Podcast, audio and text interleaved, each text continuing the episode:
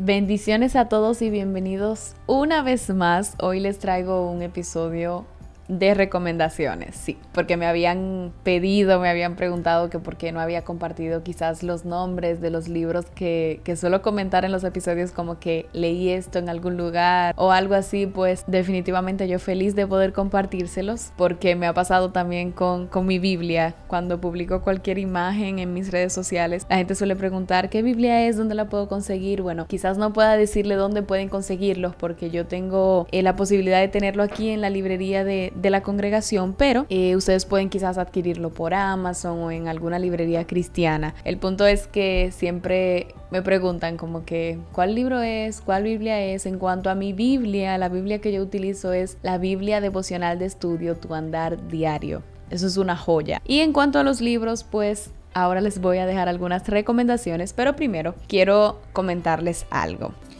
Hello, yo soy Ana Morillo y bienvenidos a este espacio donde hablaremos sobre Dios, sobre ti y sobre mí. Y es que en mi caso, ya creo que se los he dicho, soy una lectora súper compulsiva, es decir, amo la lectura.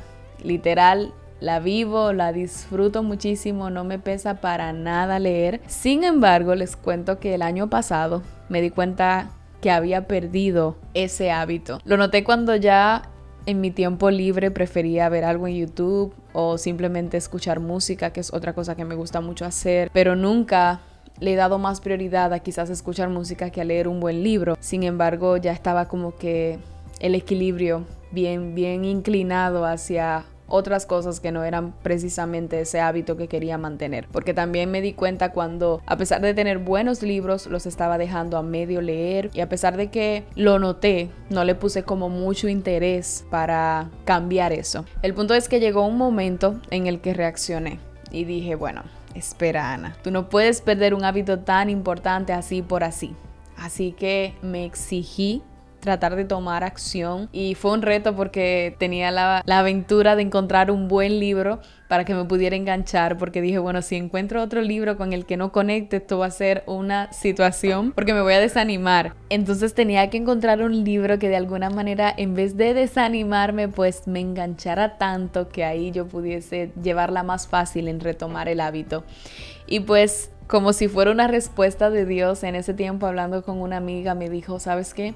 Encontré un libro que tú tienes que leer y se llama Lunes con mi viejo pastor, un libro de un autor llamado José Luis Navajo. Y siento que esa recomendación literal vino del cielo para mí porque era justo lo que necesitaba leer y a su vez fue un punto motivador a recuperar mi hábito de lectura. Porque no se trata solo de leer, no es simplemente como que, ah, lee. No, no, no, se trata de que ese contenido que tú lees se deposita en ti y produce conocimiento, crecimiento, fortaleza fortalecimiento, te impulsa a avanzar, hasta incluso hay libros que trabajan tu sanidad interior. Así que quiero aconsejarte que no tomes a la ligera no tener un hábito como este. Proponte desarrollarlo y en un tiempo como este, donde en mi caso, por ejemplo, me estoy organizando para entender qué es lo que Dios quiere para mí para el año que viene, para ver quizás qué es exactamente lo que Dios espera ver de mí, eso yo lo alineo a, a las cosas que voy a empezar a leer, incluso lo que voy a escribir en mi agenda y demás. Y te cuento esto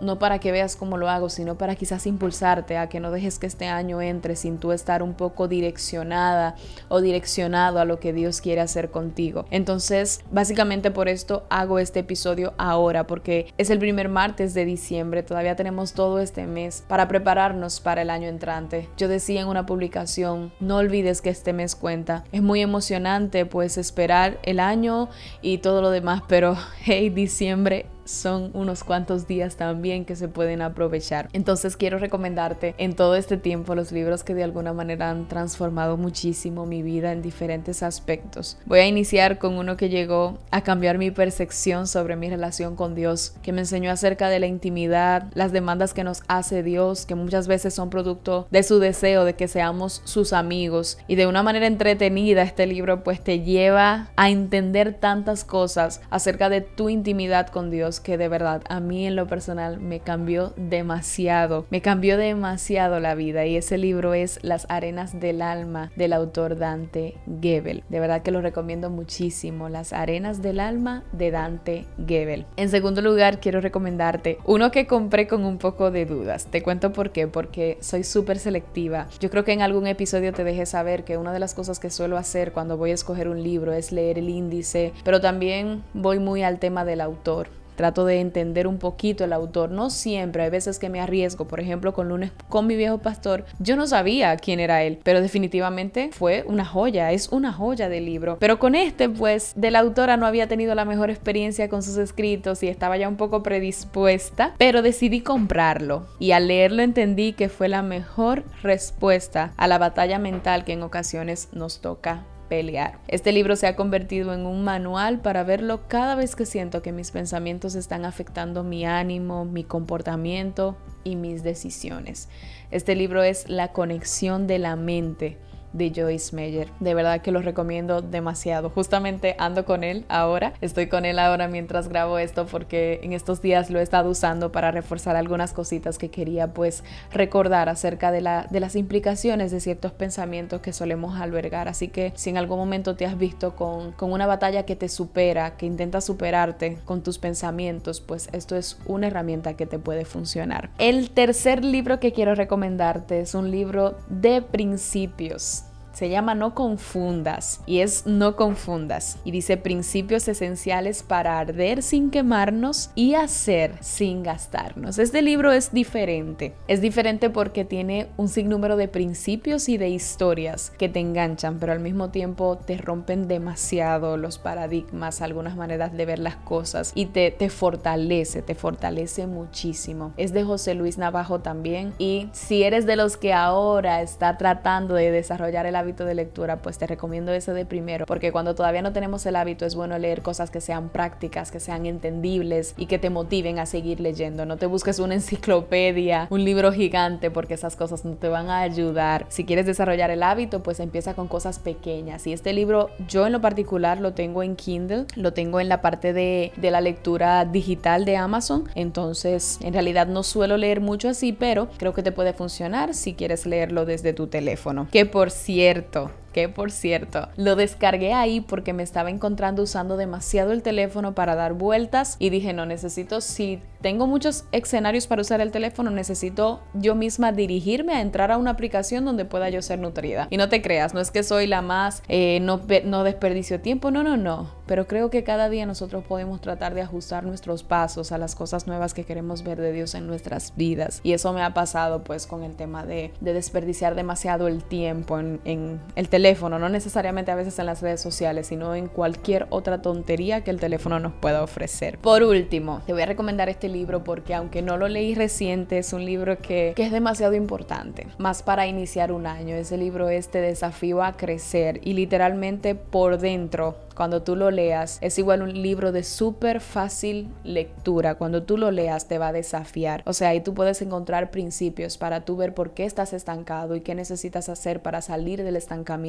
Y sobre todo lo que Dios como tu creador espera de ti en cuanto a tu crecimiento. Es un libro de mi pastora, libro Te desafío a crecer, de la pastora Yesenia Ten. Y de verdad que es una joya y más para personas que quieren crecer, que se sienten estancados y quieren avanzar. Hasta aquí te voy a llegar las recomendaciones de hoy pero voy a hacer esto muy a menudo. Lo voy a hacer a menudo porque estos libros, excepto Te desafío a crecer, han sido los que he estado leyendo en este tiempo. Los he escogido como respuesta a necesidades, también como recursos que Dios me ha tener para, para poder seguir compartiendo con ustedes enseñanzas que aquí las aprendo. Ahora, por ejemplo, yo estoy leyendo el libro Ser para Hacer de Marcos Brunet. No lo puedo recomendar del todo todavía, aunque él es muy buen escritor porque ya he leído otro libro de él. Pero sigo leyendo y voy a seguirte recomendando mientras tanto, te dejo estos cuatro aquí que sé que te pueden de alguna manera pues funcionar y deseo en el nombre del Señor que en este cierre de año e inicio de año nuevo tú puedas impulsarte a desarrollar hábitos que de alguna manera te lleven a otro nivel